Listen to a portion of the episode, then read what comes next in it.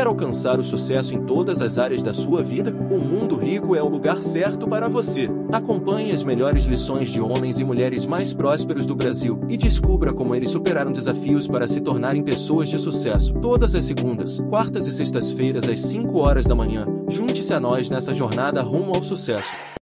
Com relação a dinheiro, um dos maiores erros que grande parte dos pobres comete é você usar o dinheiro para tentar mostrar para os outros que você tem dinheiro. Isso é uma mediocridade absurda, né? E parece que é pesado, mas assim, no último ano tenho estudado e lido bastante livro, né? Todos falam isso, sabe? Não é tipo assim, ah, isso é a opinião do primo pobre que nem é milionário, que que quer vir dar pitaco aqui na minha vida? Cara, todo livro os caras falam, mano, se você é o tipo de pessoa que gasta o seu dinheiro para que pensem que você é rico, você é medíocre. Então, esse é um grande erro, porque faz com que você viva sempre na pobreza, com coisas de rico, mas nunca vai mudar de vida. E isso é desesperador, né? Tipo, é muito melhor você dar uma segurada, você começar a mudar a sua mente, começar a pensar mais no futuro, no longo prazo, que é coisa que quase ninguém. Ninguém gosta muito de pensar nisso, na verdade, né? É, não, e aí fica com essas frases, ah, vou deixar dinheiro pro anticristo, ah, e se eu morrer amanhã? Tá aí se você não morrer, né? E, tipo, é muito pra prova que você não morra amanhã do que o que você morra. Então, é o prazer imediato, né? Então, usar o dinheiro para aquilo que eu posso me satisfazer agora e nunca pensar em usar o dinheiro pensando no que ele pode me garantir daqui a algum tempo. Liberdade financeira, você mudar de vida, você não depender mais dos outros, você não ser um endividado lascado. Mas não, o pessoal prefere gastar o dinheiro para consumir agora. Eu quero curtir, eu trabalhei o mês inteiro, não sou trouxa. Se você gasta o teu salário, não investe você tá sendo trouxa. Então, para quem quer começar a investir, né? A primeira dica é estude e a segunda, comece. Começa. Tem gente que tá ensaiando começar essa vida de investidor faz sete anos anos. E não começa nunca, mas faz alguma coisa, você vai se familiarizando, você vai conhecendo, né? Mas a galera prefere gastar com besteira. Isso é que você falou é muito verdade. Eu falo pobre, tipo, tem gente que acha que eu tô, tô sabe,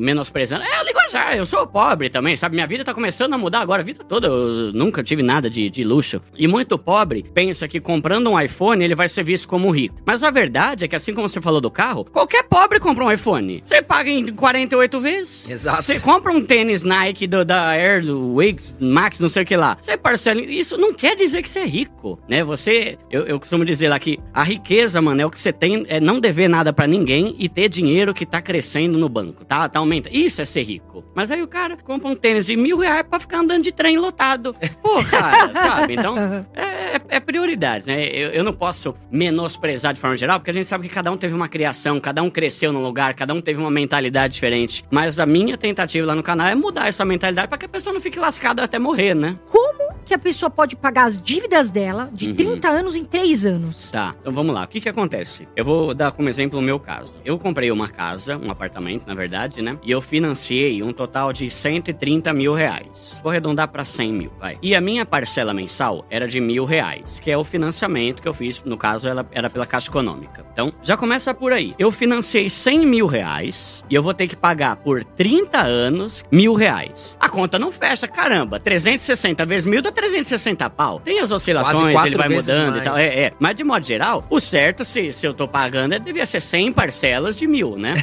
então não é. O que que acontece? Cada vez que num financiamento a gente paga uma parcela, por exemplo, eu financiei 100 mil, a minha parcela é mil reais. Mais ou menos 70% desses mil é só pra pagar juros e 30% vai abater do saldo devedor. Então, se eu tô devendo lá 100 mil, eu pago mil, não vai ficar 99 mil, vai ficar 99 mil e 700. Aí você pensa, caramba, mano, 700 pau foi pra- por nada, né? E é isso, são os juros. Só que quando você amortiza, e amortizar é o quê? É quando você paga a tua parcela do mês ali mil reais, só que eu vou pegar uma graninha a mais e vou dar um pouco a mais pra eliminar um pouco mais rápido. Essa, essa amortização, esse valor a mais, então exemplo, paguei a parcela do mês que é mil. Se eu botar mais 500, esses 500 ele abate quase que em 100% do meu saldo devedor os 500. E com isso, aí, aí que foi um negócio da hora. Eu pensava assim: ah, eu pago mil, eliminei a parcela do mês. Vou ficar devendo 359. Se eu der mais mil, eu vou diminuir mais uma, eu vou ficar devendo 358. Só que não. Esses mil a mais que eu dou, às vezes ele, ele elimina tipo cinco, seis parcelas de uma vez. E quando eu descobri isso, eu fiquei aí que veio a esperança de, pô, meu 30 anos pagando esse financiamento, ninguém merece. Eu descobri que às vezes, eu, no meu caso, eu dava 230 conto, eliminava uma parcela inteira, que é mil. A parcela normal é mil. Aí eu falei, caramba, mano, olha, dei 230, eliminei mais uma. Aí você começa, para quem tem prioridade, essa era a minha prioridade. Eu quero me livrar dessa dívida. Então, eu pensei, cara, eu, a minha meta e da minha esposa foi isso. Aí eu parei de gastar dinheiro, eu parei de ficar comprando coisa porque eu tinha uma meta. É que tá essa desgrama aqui. Eu não vou terminar com 80 anos esse apartamento aqui. E nisso, começamos a fazer renda extra. Minha irmã começou a fazer bolsa de crochê. A minha esposa começou a fazer bolsa de crochê. Eu comecei a tocar em casamento. Tudo, tudo que, que eu entrava, eu botava pra amortizar. E às vezes era muito louco. Tipo assim, eu botava lá, sei lá, 4 mil, eliminava 35 parcelas, sabe? Pô, já é um décimo quase quase 10% em um mês eu eliminei, né? E nisso, aí tem gente que vai falar que foi sensacionalismo e tal. Não é que é sensacionalismo, é que você tem que ter foco. Se você quer quitar em três anos sem abrir mão de nada, você não vai conseguir. Agora, eu abri mão de tudo, o pessoal da ah, vamos comer? Não, não vou. Porque é, para mim não era difícil. Então, quando você tem foco, você consegue. Eu, o pessoal fala, ah, você conseguiu quitar porque você é rico. Esse é um ponto que eu queria falar aqui. A galera fala, Duda, você tá conquistando tudo isso porque você agora tem o um canal e o canal dá dinheiro. Galera, antes do meu canal, eu nunca tive um salário líquido maior do que 3 mil reais. Eu tinha pago 70% da minha casa, eu tinha um carro Peugeot 308 quitado, eu já tinha feito viagem pro exterior, eu já tinha ido pros Estados Unidos ganhando um salário líquido que nunca foi maior que 3 mil. Como, Duda? Eu gosto de falar isso, porque me irrita esses comentários de pessoa que fala, é, você conseguiu quitar sua casa porque agora você tá com um canal. Quando eu começou o meu canal,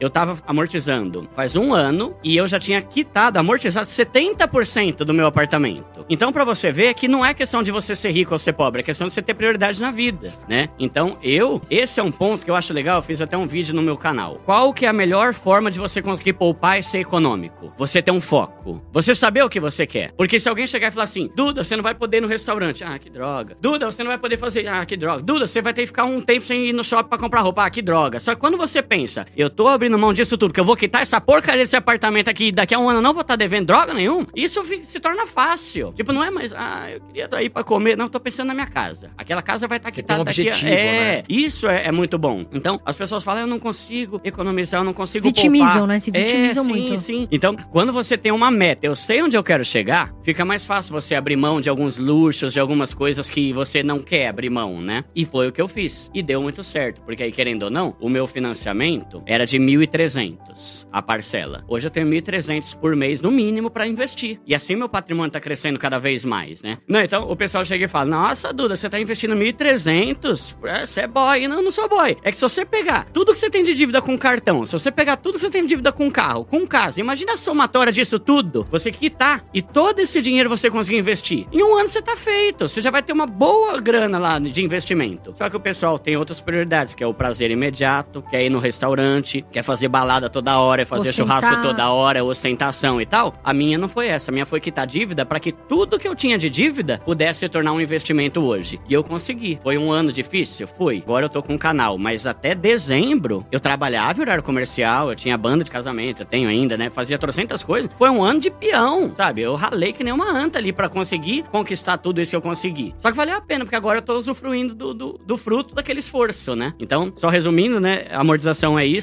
E para você conseguir fazer, sabe, juntar e economizar e poupar, tem uma meta. Tem uma meta. Se você tá pensando na tua casa, ah, eu vou ter minha casa com piscina. Hoje é a minha meta, né? Eu e a minha esposa. A gente ainda tá poupando bastante. Por quê? Eu quero ter uma casa com piscina churrasqueira num condomínio que tem um terreno com pelo menos mil metros quadrados e muita área verde para ter cachorro. Eu sei. Então não tá sendo um esforço. Ah, Duda, mas você já tem dinheiro, por que você tá poupando tanto? Porque eu tô de olho nisso aqui. Eu vou conquistar esse negócio aqui. Então, até a gente chegar lá, a gente vai viver nessa simplicidade. E talvez depois também vamos continuar vivendo nisso, né? A simplicidade anda de mãos dadas com o enriquecimento. Agora, se o cara quer só esbanjar e tal, e gastar pra caramba, vai ser, tem quem consiga, mas vai ser mais difícil você chegar lá, né? E conseguir conquistar um patrimônio legal, né? Quais as maiores crenças hoje que você vê que o brasileiro tem com a questão do dinheiro? Bom, tem essa questão aí que eu falei, de você querer gastar e nunca pensar no futuro. Tem a questão de a gente ser sempre imediatista e pensar sempre no curto prazo, nunca no longo prazo. E esse é um grande erro, né? Porque quando a gente aprende sobre juros compostos e essa coisa de como o dinheiro vai virando uma bola de neve, a gente tá acostumado com a bola de neve da dívida, né?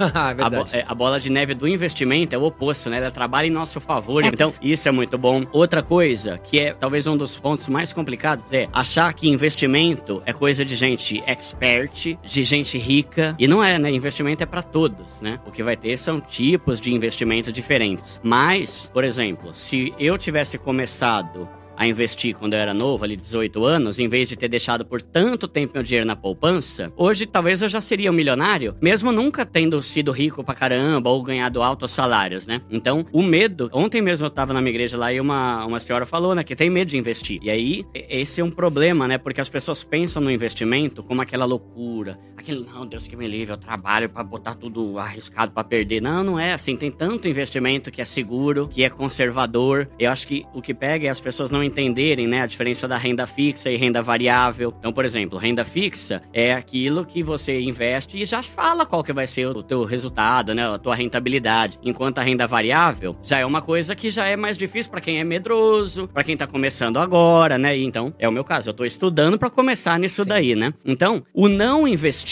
é muito complicado, porque é muito difícil você enriquecer de fato sem investir, né? Tipo, você deixar dinheiro parado, ou você até juntar. Meu, olha, olha isso.